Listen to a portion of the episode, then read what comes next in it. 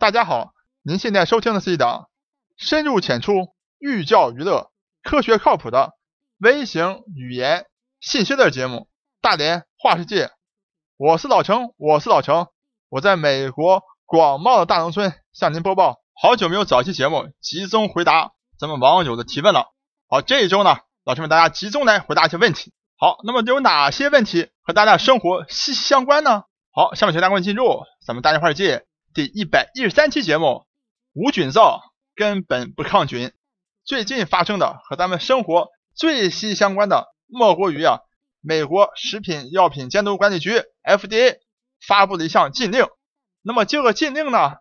禁止十九种能够号称啊杀菌的化学成分添加到洗手液当中。那么咱们有的听众朋友们就通过微信公众平台“大话世界”向老师问了啊。那么这十九种化学成分是哪十九种啊？我们如何避免啊？或者特别是在国内的朋友们啊，那么现在美国 FDA 啊禁止的这十九种，是不是说啊整个美国现在这个洗手液当中就肯定不含了，说马上就下架了呢？还是说啊咱们中国还有所滞后啊？这些产品在美国禁止了，在中国还在卖？那么首先呢，我想跟大家明确一下啊，第一也是最重要的啊，FDA 呢经过了长期的研究以后。发现用所谓的抗菌香皂来洗手，并没有比你用一般普通的啊，并没有标注是抗菌香皂的，甚至说并没有比你用正常的清水非常仔细的洗手杀菌效果更好。也就是说，抗菌香皂完全是这些商家为了能够达到多卖他们产品这样一个效果而创造出的一个概念。因为哎，电视上演广告演的时候就特别的啊惊人的啊！哦，老陈还记得多少年以前，老陈看这个所谓抗菌香皂啊，哎呀，这个电视上演的这个动画片啊，主手上都很多细菌，然后拿着抗菌香皂一洗，哎呀，这细菌都杀死了啊，手特别干净。可是非常残酷的告诉你，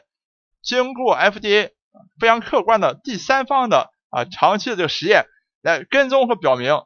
现在你市面上买到的任何一种抗菌的啊香皂。都没有比一般的香皂，甚至是清水杀菌效果更好。那么，当你明白了这样一个最关键的概念以后，也就是说，你完全不需要使用抗菌香皂来洗手。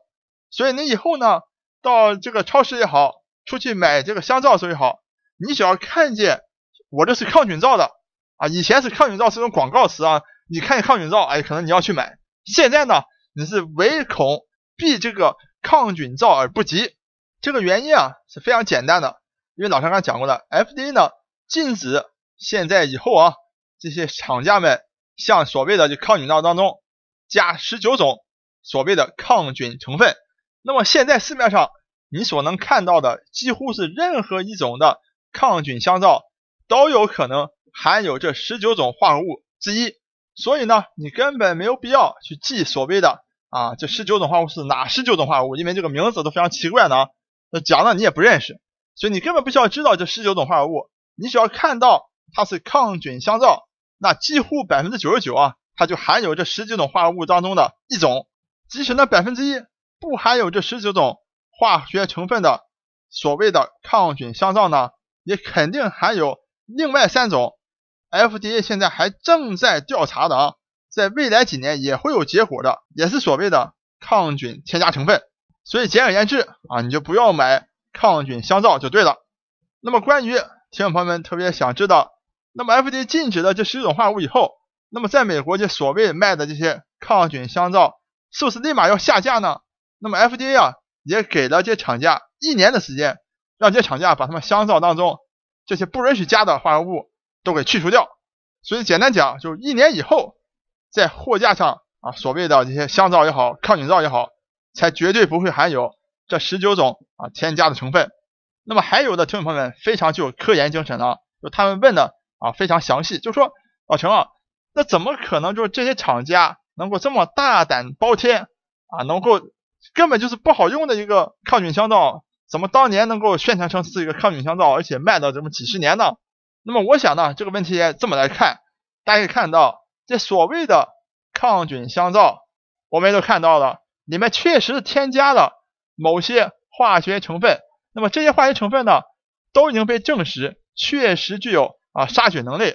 但是问题来了，这个杀菌能力呢，并不是像大家想象当中的啊，一接触细菌就能把细菌杀死的。很多时候呢，这些化合物，比如说它是破坏了细菌的繁殖啊，它可能让细菌进行休眠也好，或者让细菌不能继续生长，不能继续繁殖，但是并没有彻底的把细菌杀死掉。那么这样的情况之下呢，当你作为一个洗手皂的添加成分的时候，你想你洗手的时候只把香皂加水啊打在你的手上，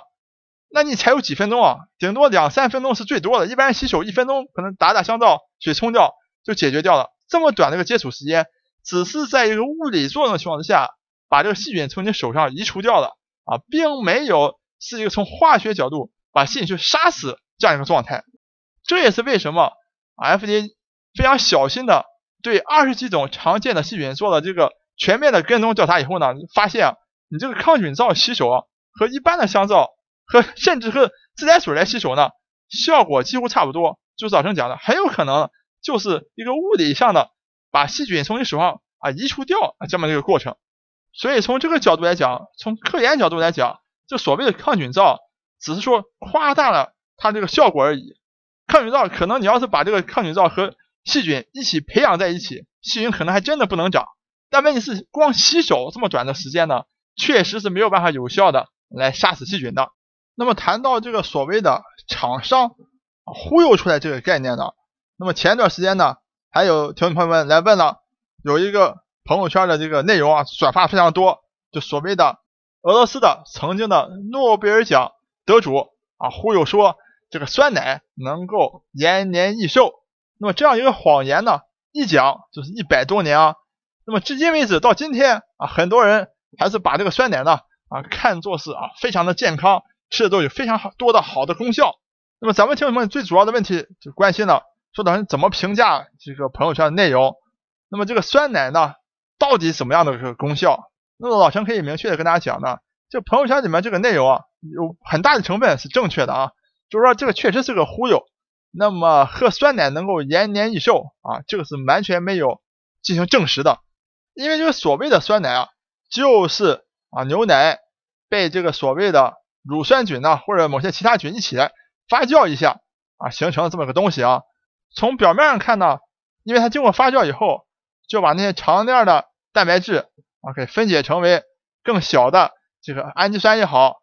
或者更利于人体吸收的一些小分子化合物也好，减轻了人体代谢这个负担。那么从这个角度，表面看是有好处的。但是按照老陈这个人的理解呢，那么人体如果代谢像牛奶里面的这些啊蛋白质呢，其实并不花太多的能量的啊。所以老陈个人认为呢，这也都是 OK 的，也就是说你吃酸奶也没有什么坏处，也是可以吃没有问题的啊。但是有多好也不一定。那么从另外一个角度讲呢，啊很多人都深信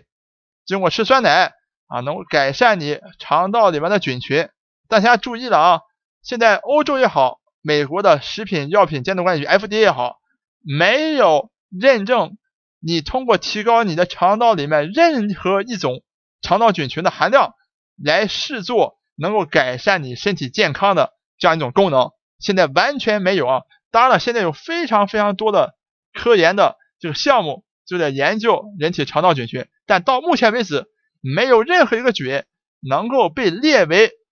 它的这个含量提高以后对你的身体是有益的。现在没有这个科学的一个确切的一个结论，还在科研当中，所以请大家呢千万不要听广告商的一些宣传就深信了啊。所以老陈个人觉得这个酸奶啊，你愿意吃你就吃啊，你不愿意吃不吃也没有任何关系啊。所以大家啊也不必被这个所谓的酸奶所困扰。好，以上呢是关于抗菌香皂。和这个所谓的酸奶这些听众朋友们的疑问，那么最近呢，还有一个俄罗斯的黑客组织啊，哎，他们攻破了国际反兴奋剂委员会的电脑，把他们整个数据库给盗出来了。那么他们泄露出来的整个信息呢，又一次啊印证了老陈的这个给大家前面讲过的啊，那么现在的兴奋剂检测啊手段是越来越先进，越来越准确的，特别是运动员的这个血液。啊，尿样要保存十年之久啊。那么，即使你今天有一个新的兴奋剂，老陈介绍过的兴奋剂现在根本很难做出来。你在未来十年以内一定会被抓到的啊。那么现在这个结果就可以看到，反兴奋剂委员会完全就测到了，像英国啊这一次啊金牌总数是超过中国的，但是他这个自行车选手啊这个女将根本是服用兴奋剂的啊，包括这个拳击选手啊也是服用兴奋剂的啊，但是为什么他们具有豁免权啊？或者说他们查出以后有没有公之于众，或怎么样的一个啊流程，现在不太清楚啊。但至少可以看到，国际反兴奋剂委员会啊，这个检测这个力度是相当大的啊。所以也就是说，从纯科研角度来讲啊，吃兴奋剂是没有出路的啊，你早晚有一天一定会抓到的。那么从这个泄露的资料来看呢，啊，很多网友们啊特别耿耿于怀的说，这一次奥运会啊，中国金牌总数怎么没有超过英国呢？怎么被英国还比下去了？那么现在可以看到啊，英国金牌选手啊是有这个吃药的这个历史的。所以它超过中国呢，也是有相当大的这个啊疑点的。好，咱们本周回答网友的问题就先讲到这儿，咱们下周再见。我是老程，我是老程，我在美国广袤大农村向您播报。本节目一切观点均属个人观点，一切材料均来自网络。本节目不对你的生活方式构成任何指导。参与话题的讨论，请关注我们的微信公众账号“大连花世界”。或者在新浪微博大连花世界，我们等你来吐槽。